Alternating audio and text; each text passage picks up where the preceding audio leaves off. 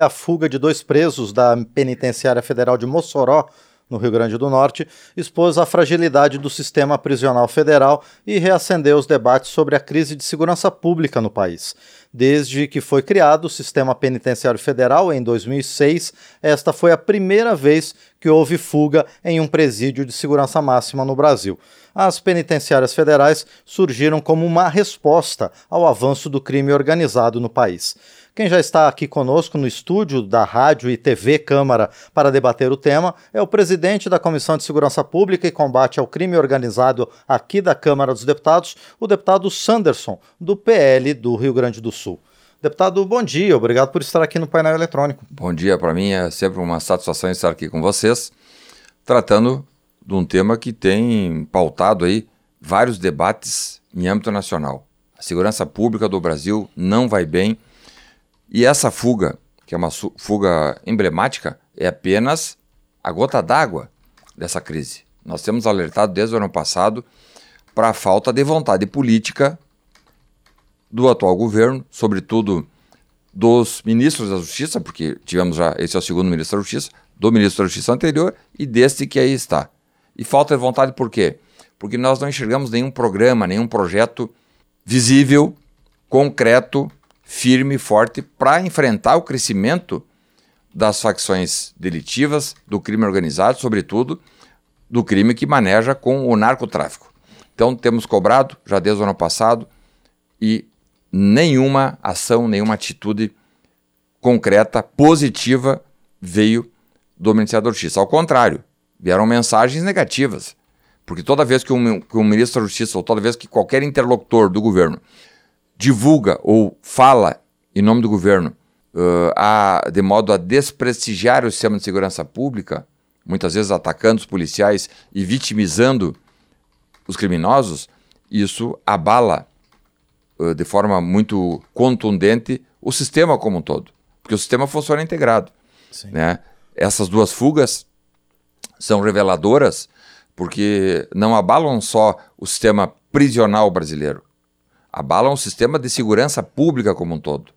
Aliás, eu diria que o sistema prisional federal foi criado, como tu muito bem colocou, para servir como uh, o último anteparo ou uh, uma custódia segura para criminosos de alta periculosidade. Não são nem os perigosos. Os perigosos são os de alta periculosidade, muito mais do que criminosos perigosos. Então, houve a, a criação uh, de cinco penitenciários federais colocadas estrategicamente, um em cada região. Nós temos um presídio federal no sul, que é no Paraná, em Catanduvas. Temos um no Nordeste, que é esse lá em Mossoró. Temos um no Norte, que é em Porto Velho. Temos um no Oeste, que é em Campo Grande. E, e um centro do país, que é aqui em Brasília. Sim. Né? Então, foi feito de forma a isolar, de fato, os criminosos de alta periculosidade e isolar também os líderes quadrilheiros. Né? Só que com essas duas fugas inéditas, nunca tinha acontecido, só para ter uma ideia como o sistema foi uh, sofreu um ataque de, de uh, descrédito, nunca sequer um celular tinha sido apreendido dentro de, uma, de, um, de um presídio federal. E nos presídios estaduais isso é comum, infelizmente. Sim. São 1.500 presídios estaduais espalhados no Brasil afora. Praticamente toda semana acontece uma fuga. Hum. Né? Mas nos presídios federais, nós tínhamos isso como uma espécie de um galardão, né? como um orgulho. Os presídios federais são intactos, não há possibilidade de fuga, nunca houve comunicação interna com o mundo externo, e agora com essas duas fugas, hoje o sétimo dia, nem sinal dos dois criminosos. Eu estava vendo a ficha dos dois criminosos que estavam no Acre, e foram transferidos do, do, de um presídio estadual do Acre para um presídio federal. Um deles condenado a 80 anos de reclusão, o outro a 75 anos de reclusão, são faccionados do Comando Vermelho, mesmo grupo organizado que tem como líder, todos sabem, Fernandinho Beiramar, que também estava lá, ou melhor, também está lá no presídio de Mossoró. Então, muitas perguntas no ar, são fugas uh, estranhas, né? Eu classifico como no mínimo estranhas. Sim. A Polícia Federal está investigando. Há uma investigação administrativa no âmbito da Corregedoria do sistema prisional federal, mas o fato é que nós aqui da Comissão de Segurança Pública estamos acompanhando para e passo para ali na frente apontarmos, se for o caso, alguma responsabilidade, né? alguma responsabilidade administrativa, responsabilidades funcionais lá na ponta, se houve participação de algum agente prisional federal e responsabilidades políticas. Quem são os responsáveis políticos por tudo aquilo que acontece de bom e de ruim na segurança pública do Brasil? O ministro da Justiça. Sim. Quando acontece uma coisa boa, eles se promovem. Né? E eu acho até justo. Né? Porque, afinal de contas, o gestor está ali para levar adiante programas públicos relacionados a várias áreas. Quando acontece alguma coisa boa, o agente político está ali, ele vai crescer politicamente. Agora, quando acontece uma coisa ruim, e é o que nós temos visto, né, a segurança pública é o calcanhar de Aquiles, talvez, do governo federal. Nenhuma atitude concreta, né, uh, efetiva foi feita, por exemplo, para fechamento das fronteiras, nós temos alertado isso. Né? Havia barreiras, havia uh, operações de controle de fronteiras que não estão acontecendo mais. Né? Uh, em 2019 foi feita um isolamento de faccionados, de líderes de facções, retirando esses líderes. Na época ainda foi feito pelo então ministro da Justiça Sérgio Moro, do governo Bolsonaro. E ali foram classificados dezenas de criminosos perigosos, líderes de quadrilha, retirados dos presídios estaduais e levados para os presídios federais. Né? Isso deu uma resposta. Porque o, o mundo da segurança pública, ele respeita muito os sinais, as mensagens. Ah, o governo é proativo, o governo é firme, é forte ou é um governo relapso, é um governo frouxo. Ah, se é um governo frouxo, a criminalidade se encoraja, tem um reforço anímico e passa a empreender fugas, como, como essas duas, e, e passa a, a, atacar regiões metropolitanas, como nós temos visto aí, o próprio Rio de Janeiro, tomado pelo narcotráfico, Salvador e Grande Salvador, tomado pelo narcotráfico, inúmeros estados tomados pelo narcotráfico, e nós, sobretudo na Comissão de Segurança Pública, mas a Câmara em geral, não podemos olhar e assistir de braços cruzados o crescimento e a explosão da criminalidade no Brasil. Mas, deputado Sanderson, esse episódio da fuga desses dois detentos lá de Mossoró, é, é, foi um episódio pontual ou faz parte de um dessa questão maior da crise de segurança? Nós não sabemos ainda, porque a investigação está no ar, está em curso, né?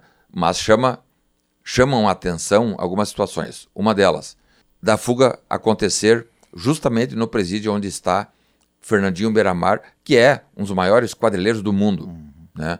Ele envolvido com. Ele é líder do narcotráfico, envolvido com contrabando de armas. Né? Então ele estava ali em Mossoró, dos cinco presídios, quando os dois faccionados da, da, da, da quadrilha que ele comanda uhum. fugiram. Então tudo indica que isso aí é praticamente um ensaio, né? Porque o crime não foi apelidado de crime organizado de graça. Ele é organizado. Então, fizeram esse ensaio e deu certo. Hoje é o sétimo dia e não acharam. Né? Então, é possível fugir, tanto que dois fugiram e agora não foram achados. E, e tomara que as forças policiais, tem aí cerca de 500 homens da Polícia Federal, da Polícia Rodoviária Federal, da Força Nacional de Segurança Pública, atuando para fazer a recaptura desses dois foragidos. Mas nós não sabemos ainda se é uma questão pontual ou não, se houve negligência, se houve uh, imprudência. Vamos lá, eu vou aqui até exagerar. Se houve alguma participação, uh, eu diria, política por trás dessa fuga, todas as hipóteses têm que ser levantadas. Né? Afinal de contas, é uma fuga que chamou atenção não só popula da população brasileira e da imprensa e dos agentes políticos brasileiros, chamou atenção mundo afora. Sim porque são dois faccionados uh, de, um, de uma organização criminosa terrivelmente temida, porque pode dar um salve em comando e a partir de amanhã começarem a explodir uh, uh, caixas eletrônicos ou atacar postos policiais, como já fizeram. Né? Então o Brasil não pode, como está hoje, viver de sobressaltos na segurança pública. Hoje a segurança pública, infelizmente, vive de uh, improvisos. Né?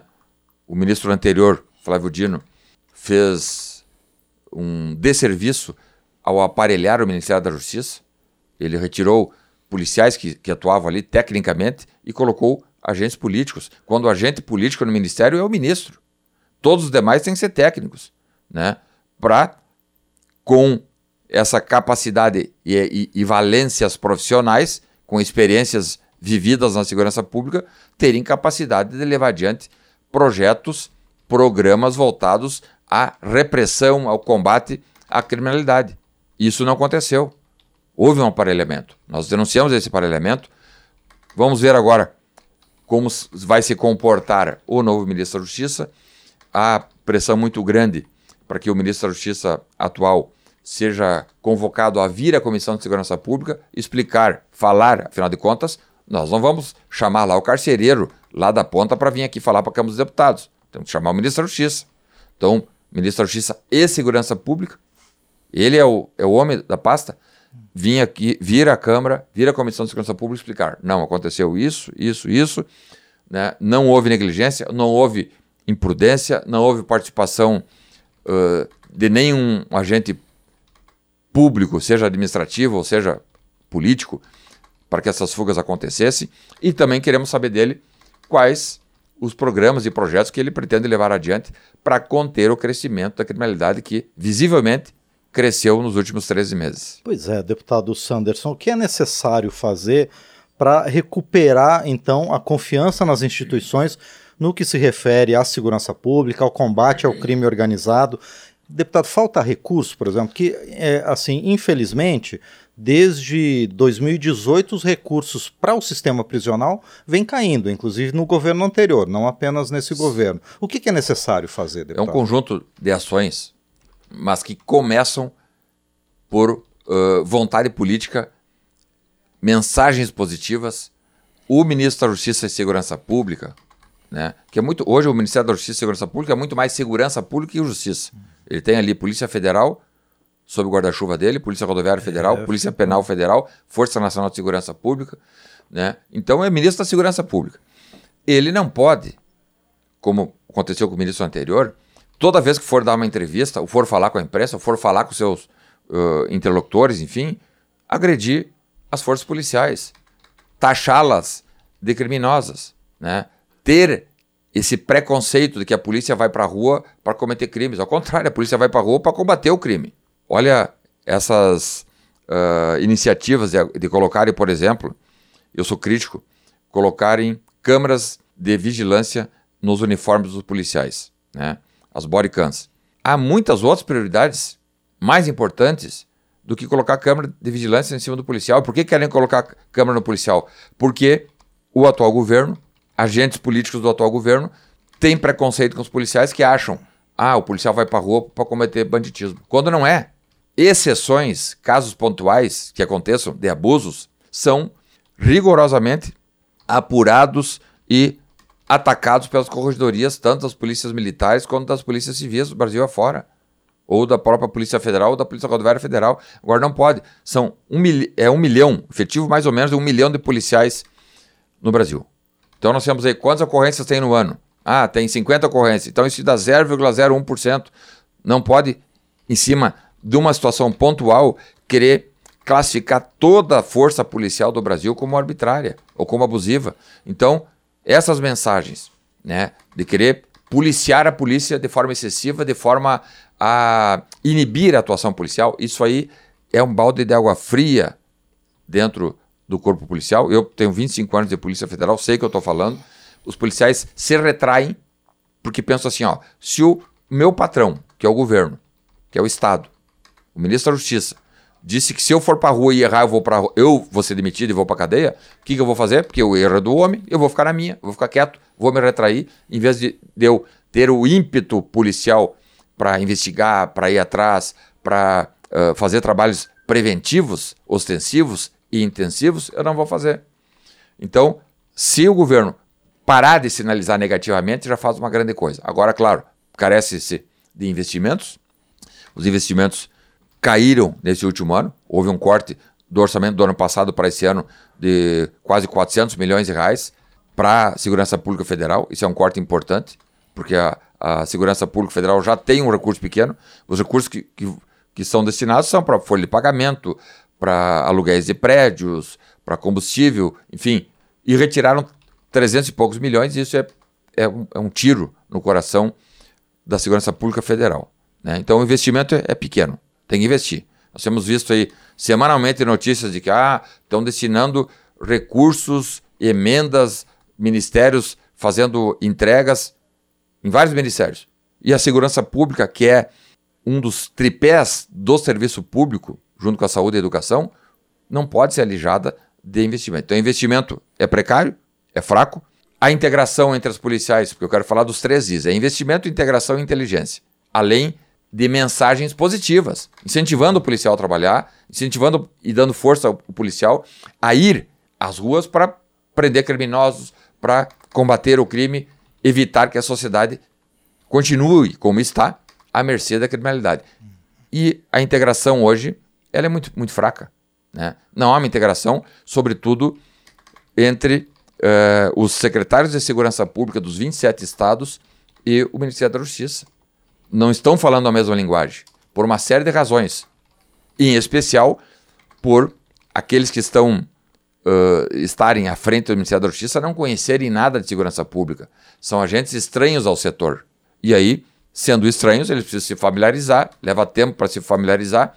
Esse tempo a população não tem, porque o crime sabe desse, desse amadorismo e, e tem avançado, tem atuado, tem operado, né? Com o tráfico de drogas, com o contrabando de armas. Né? Então a integração é, é, falha.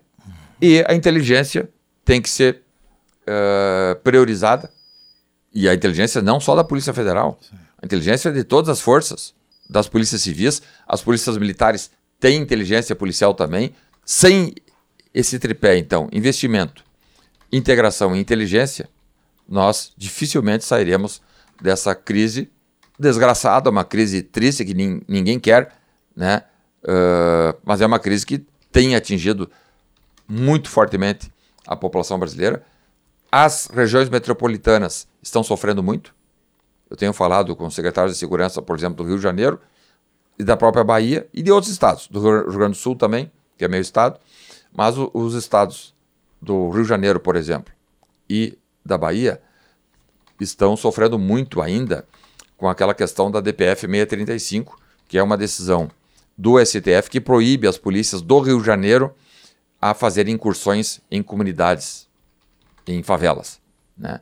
E eu citei a Bahia. Por que a Bahia? Mas a Bahia não está no Rio de Janeiro. Né? Eu recebi informações de que os faccionados, líderes de quadrilhas da Bahia estão homiciados nas favelas do Rio de Janeiro porque ali se sentem seguros. Então, é um conjunto de, de coisas que fez com que o Brasil hoje voltasse a ter uma preocupação na segurança pública, alguma coisa tem que se fazer. Essa GLO que foi decretada ano passado, para mim, é uma GLO de mentirinha, é uma GLO fake news, porque feito, fizeram uma GLO dentro dos aeroportos e dos portos. GLO que quer garantia da lei da ordem, tem previsão constitucional, quando o governo federal intervém pontualmente na segurança pública de algum estado. Né? Se a segurança pública nos portos e aeroportos é exclusividade do governo federal. Ela é de, de jurisdição federal. Como é que o governo federal está intervindo no próprio governo federal? Então, foi uma GLO para enganar a população. Eu sou favorável à GLO ampla e restrita. Por exemplo, uma GLO no Rio de Janeiro que as forças armadas, exército, marinha, aeronáutica, ajudem com logística, ajudem com efetivo humano, ajudem com armamento, com munição, ajudem com suprimento, com viaturas blindadas, as polícias militares, as polícias civis, a Polícia Federal, a Polícia Rodoviária Federal, a fazer incursões em qualquer área do Rio de Janeiro, inclusive nas favelas. Não só nas favelas, em todas as regiões. Para aí sim, esse, essa estrutura, essa logística das Forças Armadas, que sem sombra de dúvida ajudaria muito as forças policiais, aí teria serventia. Agora, fazer uma GLO nos aeroportos, para quê? A Polícia Federal já faz, e, e age muito bem, inclusive, na repressão ao, ao narcotráfico, à contrabando de armas. Nos portos, a Polícia Federal tem, tem atuado nos portos também. Né? Então, uma GLO que uh, sabíamos, o próprio presidente da República tinha dito que era contra a GLO. No dia passado dois dias, ele vai lá e decreta uma GLO fake news, uma GLO de mentirinha só nos portos e aeroportos.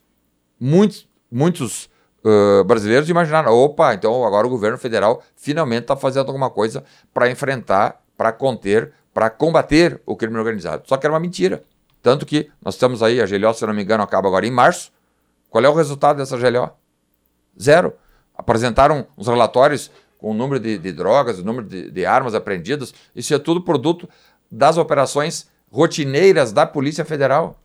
Não houve incremento porque o incremento viria se a GLO tivesse ido lá no coração do crime organizado, que é subir as favelas.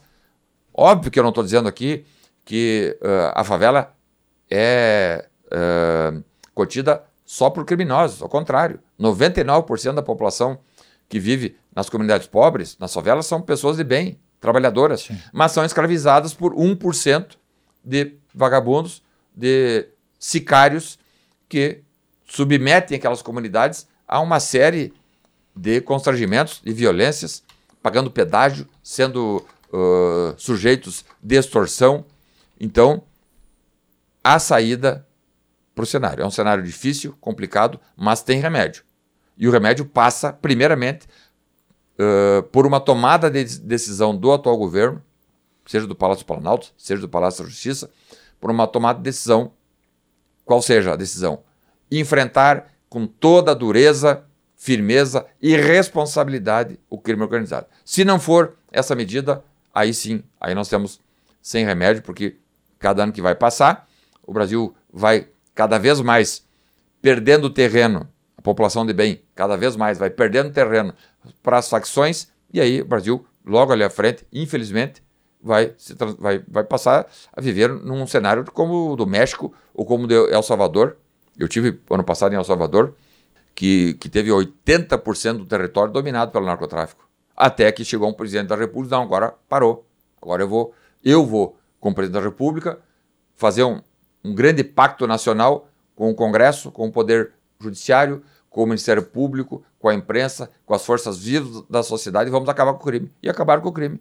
Hoje, El Salvador, que chegou a ter 106 homicídios para cada 100 mil habitantes, hoje tem quatro. Mas passou por quê? Vontade política. Fazer o enfrentamento ao crime organizado é vontade política do governo. Governos mais frouxos permitem que o crime avance governos, governos fortes, firmes, faz com que o crime organizado recue e, e assim, tendo segurança pública, o Brasil tem democracia. Sem segurança pública, não há democracia. Eu tive no Rio de Janeiro ano passado, as pessoas, eu no saguão do hotel, digo, dá para dar uma caminhada? Ele, não, não, não sai, porque a chance do senhor ser assaltado é muito grande. Então, que democracia é essa? Se eu não tenho, se eu não, não tenho nas minhas mãos o direito de ir, de ir e vir, não é democracia. Então, precisamos atuar. A Comissão de Segurança Pública tem essa disposição e tenho certeza que o próprio presidente da Câmara dos Deputados, o presidente Arthur Lira, que inclusive já apoiou quando nós colocamos em votação, por exemplo, o projeto do fim das saidinhas, ele foi o primeiro a dizer não, vamos colocar em votação. A, a Câmara aprovou, deu um ótimo, uma ótima mensagem à população brasileira. Isso ainda foi em, em 2024, foi em 2022. Hoje, pelo que consta, hoje, dia 20 de fevereiro, o Senado deve votar no plenário esse projeto que é emblemático. O projeto do fim das saidinhas é uma resposta do parlamento ao crescimento do crime organizado. Óbvio que só o fim das saidinhas não vai resolver os problemas todos da segurança pública, claro que não. Isso é um item dentre 40 itens. Mas é uma resposta positiva do parlamento a uma situação que tem uh, aterrorizado a população brasileira que é o crescimento do crime organizado. O sistema prisional na raiz do problema, né? As saidinhas nós temos acompanhado. Os criminosos saem, são cinco semanas de saídas temporárias por ano, muitos não voltam e saem, muitos não têm nem para onde ir, não tem família. Então saem, vão cometer furtos, vão cometer roubos. Nós vimos agora aí um criminoso em saidinha que, que matou covardemente um policial militar que estava ali trabalhando. Né? Então, o Senado hoje Oxalá, tomara, deve aprovar o projeto que acaba com as saidinhas. Se não houver modificação do projeto que foi aprovado aqui na Câmara, ele já vai à sanção. Né? Tive notícia ontem de que o atual ministro da Justiça sinalizou, isso a ser confirmado, mas sinalizou que indicaria um veto a esse projeto do fim das saidinhas. Veja, mais uma mensagem negativa. Então o Congresso vai lá, faz um esforço para acabar com uma benesse que poucos países têm. Acho que é o Brasil e, e, poucos países têm a saidinha. Porque nós não estamos atacando o regime de progressão de pena. O regime de progressão de pena segue normal. Né? O sujeito entra, condenado, por exemplo, a 10 anos de reclusão por um homicídio, por exemplo, ele vai entra no regime fechado, se tiver bom comportamento, vai para o semi-aberto, se tiver bom comportamento, pode ir para o aberto. Isso nós não estamos alterando. Uhum. As saidinhas do que são? Férias para os apenados. O cidadão que trabalha tem quatro semanas de férias por ano. O criminoso tem cinco semanas de férias, porque são cinco semanas por ano que ele pode sair. Aí sai no Natal, sai na Páscoa, sai no Dia das Mães, sai no Dia dos Pais, sai, sei lá. Então, se o governo federal vetar, em sendo aprovado no Senado, que deve ser aprovado, vetar o projeto da Sadinha, aí sim vai ser um desastre, porque vai estar tá declarado, vai estar tá ostensivo, vai estar tá exposto que o governo federal não quer reprimir, não quer atuar, não quer combater e enfrentar a criminalidade no Brasil. E aí a população estará, aí é, é, é algo flagrante, estará sim né, à mercê da criminalidade. Perfeito. Nós conversamos com o deputado Sanderson, do PL do Rio Grande do Sul, ele que é o presidente da Comissão de Segurança Pública e Combate ao Crime Organizado, e comentou com a gente todas as questões relacionadas à segurança pública no Brasil, em especial após a fuga de dois detentos de uma prisão de segurança máxima em Mossoró, no Rio Grande do Norte. Deputado Sanderson, obrigado mais uma vez por sua presença aqui no painel eletrônico. Márcio, mais uma vez, obrigado. Parabéns pelo, pelo trabalho de vocês. Acompanhe sempre que posso a Rádio Câmara, a TV Câmara e conte sempre comigo, seja na Comissão de Segurança Pública, seja no plenário, em qualquer comissão, sempre à disposição para falar com vocês. Muito bem, agradeço mais uma vez ao deputado Sanderson, do PL do Rio Grande do Sul.